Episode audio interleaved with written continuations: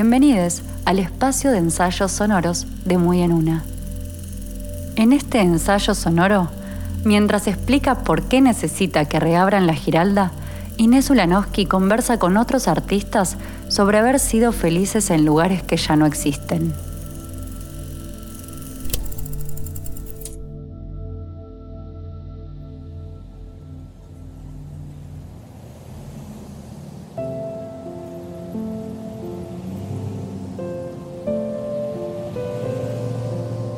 Fuimos felices en un lugar que ya no existe. A lo lejos veo una luz que titila como una marquesina. Espero que sea un bar. María Moreno. Blackout.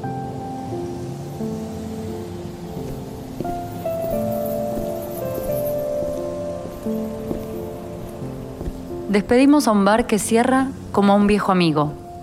Una foto, una breve anécdota o un recuerdo personal y un emoji de corazón roto. Ese adiós virtual es un género en sí mismo y una marca de esta época. La certeza de finitud aparece en ese plato, ese mozo o ese café que fueron parte de nuestras vidas y que ya no volverán. Fuimos felices en un lugar que ya no existe.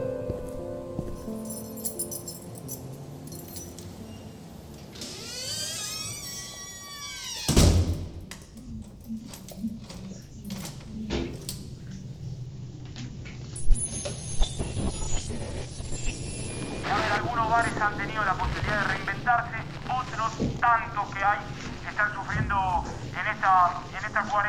La crisis económica primero y la pandemia después se llevaron puestos a miles de bares y restaurantes de esta ciudad.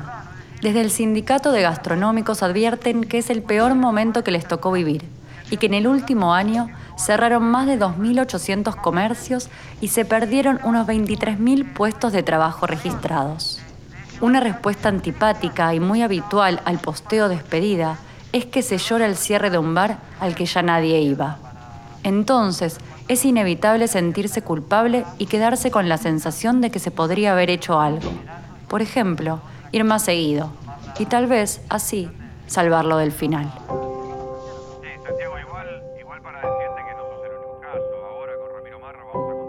¿Qué hicieron esos bares por nosotros? Mucho.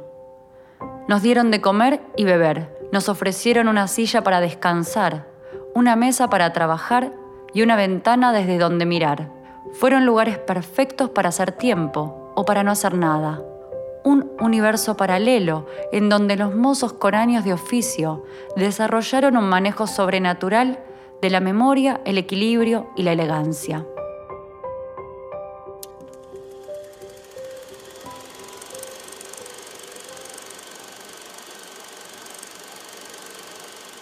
La mejor mesa del mundo.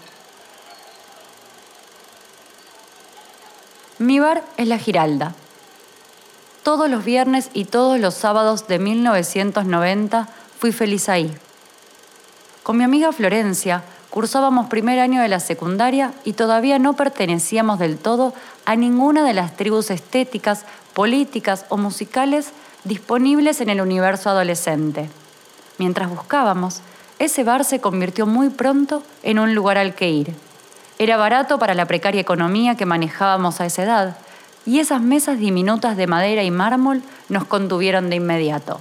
Podíamos pasar horas ahí consumiendo apenas una coca o un café. Y desde la mesa de la ventana, probablemente la mejor mesa que exista, observábamos el mundo adulto y empezábamos a ser parte de él. Me voy al bar. Martín Cohen todavía vivía con sus padres cuando estrenó una de las frases de su vida. Me voy al bar. Ese bar era el Savoy, ubicado en Cabildo y Rivera, y era el lugar a donde le gustaba ir a leer. Desde hace 40 años su bar es la Orquídea. Ahí él escribe a mano. Las novelas en cuaderno Rivadavia de tapadura y lapiceras a tinta y las columnas, artículos y notas de clase en cuadernos de tapa blanda. Más que nada, de Boca Juniors con bolígrafos marca Faber. Cuando tiene que dar clases en la facultad, para en el bar Sócrates y elige los galgos o la ópera si tiene que ir al centro. Para él, los bares son la posibilidad de estar solo y con otros a la vez. Esa es la clave para mí. No tener que elegir entre soledad y compañía, o en todo caso elegir esa clase de soledad, soledad con otros. Para encontrarme con alguien, prefiero siempre el bar y no mi casa o la de otro. Es más fácil irse de un bar que de una casa. Coan prefiere escribir en el bar y no en su casa, aunque forzado por la pandemia hubo días que debió hacerlo. No sé si hay diferencias objetivas entre lo que escribo en bares o en mi casa en el resultado de lo escrito, pero sí hay una diferencia muy grande en la experiencia de escribir. La del bar la disfruto más. Me gusta más ese entorno, la calle, el movimiento, la otra gente. Lo que no me gustan son los bares literarios, los bares de escritores. No me gusta esa connotación, esa sobreactuación. Tampoco creo que los bares me hayan formado, eso funciona más bien en la mitología de Dijépolo. En mi caso no, ni dados ni timba. Y filosofía en la universidad. Los bares son un lugar donde estar. No hace falta pedirles más. Con eso es más que suficiente.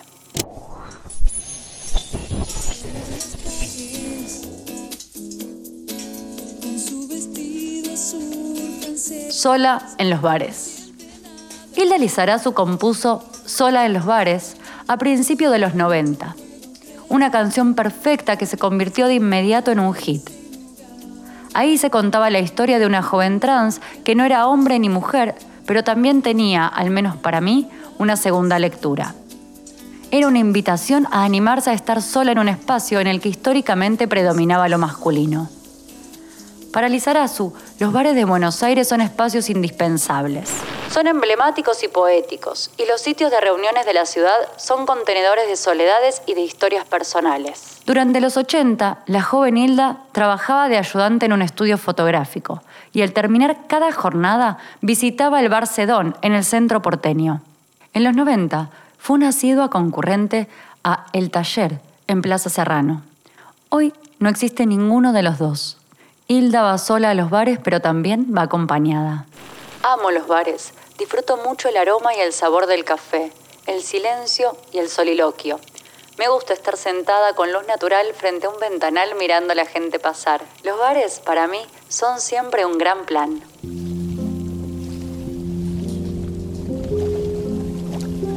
Buquebus a Tailandia. Toda mi vida pensé que mis padres se habían conocido en el bar La Paz, pero hace unas semanas esa versión fue desmentida por mi papá. No sé en qué momento se produjo ese equívoco histórico del que me apropié, pero evidentemente me gustaba la idea de que hubiera un bar en el origen de mi existencia.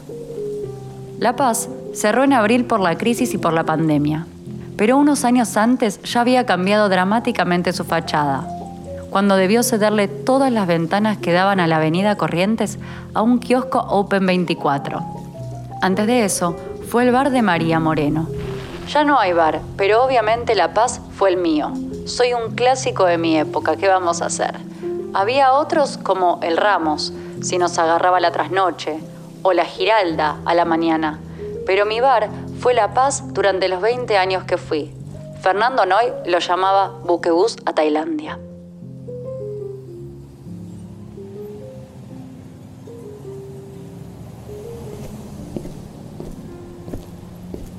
Se vende. Es 2021 en Buenos Aires. Es el mediodía y es otoño. Camino por Medrano hasta Gorriti. En esa esquina hay un bar, o un ex bar, con un cartel de Se vende. Sobre el frente, pintado con dos tonos de verde distintos, se proyecta la sombra de un árbol.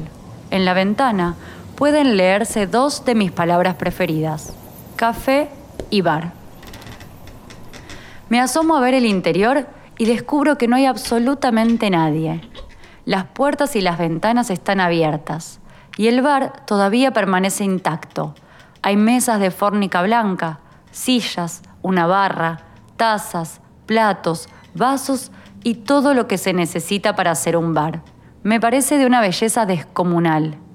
Saco algunas fotos del bar fantasma más lindo que vi y las publico en Instagram. Escribo que lo quiero comprar pero para dejarlo intacto y que así, sin reciclarlo, se vuelva a llenar de gente. Varios me responden que hagamos una vaquita o una sociedad para comprarlo entre todos y salvarlo antes de que deje de existir.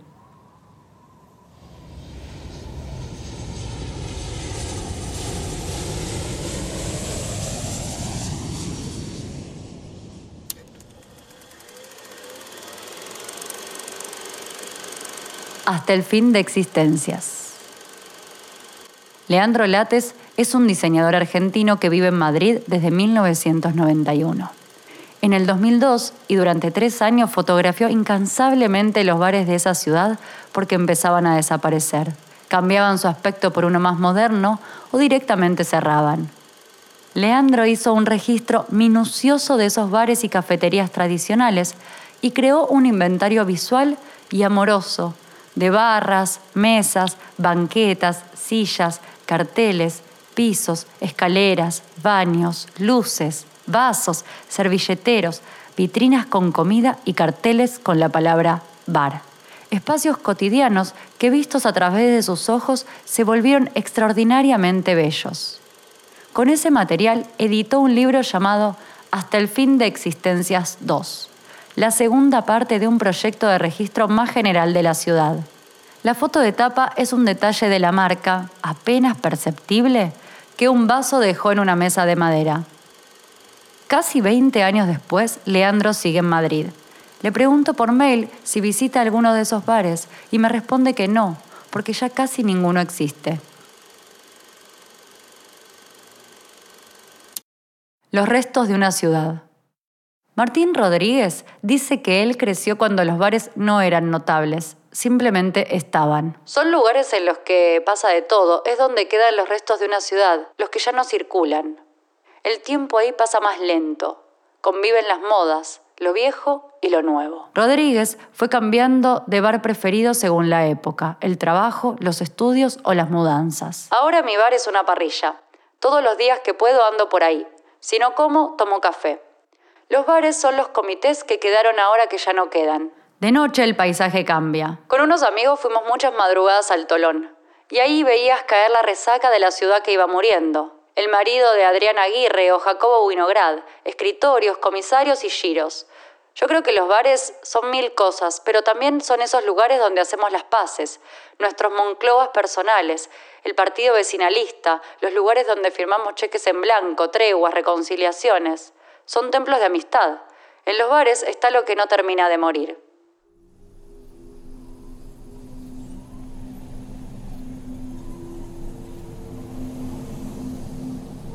mesas en la calle. Es 2021 y es otoño. Una pandemia nos mantiene en vilo desde hace más de un año y solo en Argentina murieron más de 92.000 personas a causa del coronavirus. Las restricciones van cambiando según lo que indica el termómetro sanitario. En el momento que escribo esta nota, los bares están habilitados únicamente para el servicio de delivery y takeaway eso es lo que dicen los carteles que cuelgan de sus ventanas. También está permitido sentarse al aire libre. Las mesas le ganaron terreno a las veredas modificando considerablemente el paisaje urbano. Por momentos la ciudad parece un gran set de filmación de una película de Pino Solanas, pero empieza a hacer frío y la gente casi no se sienta. Eso es lo que dice el encargado del bar La Ópera, que está abierto pero completamente vacío un lunes a las 11 de la mañana. Bernardo y Jorge, dos mozos históricos, esperan la llegada de algún cliente. La ópera resiste. No hubo que echar a nadie, pero estamos muy endeudados. Esperamos que con las vacunas todo esto por fin termine, dice el encargado mientras mira por una ventana en la que puede leerse desde 1928, 80 años juntos. A pocas cuadras de ahí todavía existe uno de los bares más lindos de la ciudad, el Mar Azul. Está abierto. Un señor con barbijo toma un café sentado en una mesa de afuera. Detrás de la barra, Carlos Encina, el titular del bar desde el año 2006, prepara un tostado. El habitué de este bar era el que trabajaba en las oficinas de la zona y desde hace meses que no está viniendo. Carlos, que ya está vacunado, tiene fe en que pronto todo empiece a mejorar.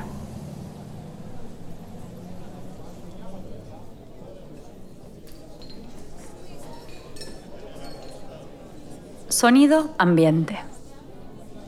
Para el músico y productor Nico Cota, el sonido que hay en los bares es muy inspirador.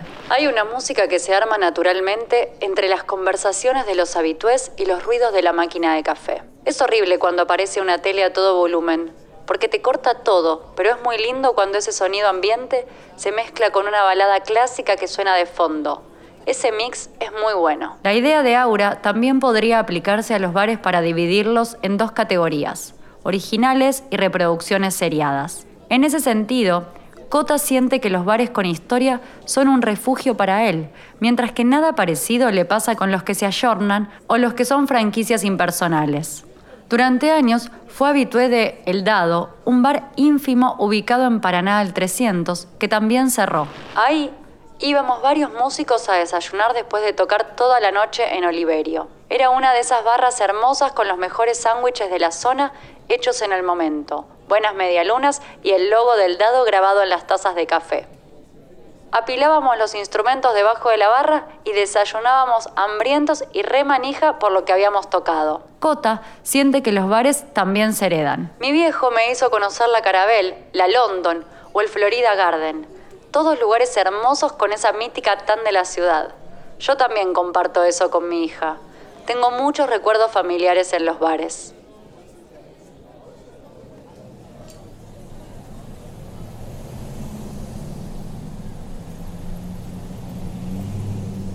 Ayer, hoy y siempre. El lunes 21 de junio de 2021. Hay sol y es feriado. Me encuentro con mi amiga Florencia y caminamos por Corrientes, sin detenernos nunca desde Medrano hasta Paraná. La calle está desierta. Son las 12 del mediodía y casi todos los comercios están cerrados. No queda claro si por el feriado, por el confinamiento o por la crisis, pero parece el fin del mundo, o por lo menos el fin del centro porteño. Llegamos a la Giralda, que está cerrada desde 2018. La información que circula es que están terminando eso que llaman puesta en valor y que su reapertura sería inminente. Con la remodelación cambiaron el cartel del frente por uno con letras doradas que es similar antiguo pero es nuevo. Ayer, hoy y siempre, dice también en dorado una de sus ventanas. Eso antes tampoco estaba. Nos acercamos para mirar hacia adentro, pero los vidrios están completamente tapados con papel madera y no es posible ver nada. Parada frente a esa ventana por la que vimos el mundo en 1990, nos prometemos volver juntas el día que reabra. Pienso en el destino de las mesas de mármol, las mini botellitas de las vitrinas, los espejos biselados, el neón del fondo celeste y verde, y los mozos de siempre, y me doy cuenta de que necesito que todo eso siga estando ahí.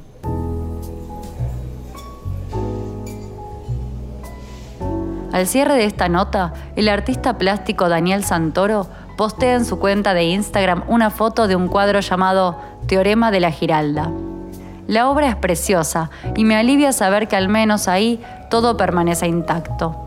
Están las mesas de mármol, las paredes de azulejos blancos con guarda negra, el cartel de neón prendido que dice chocolate con churros, las luces de tubo y las ventanas de madera por las que se llega a ver la marquesina del cine Lorca. Hay hombres sentados adentro, nadie usa barbijo y no hay rastros de ninguna pandemia. Muy en una es una producción original de Amphibia Podcast. Este episodio fue escrito por Inés Ulanovsky y fue narrado por Anuka Fernández Fuchs. La producción general estuvo a cargo de Tomás Pérez Bisón y Camilo Genú. El diseño de sonido lo hizo Mateo Corrá y la imagen de portada es de Inés Ulanovsky.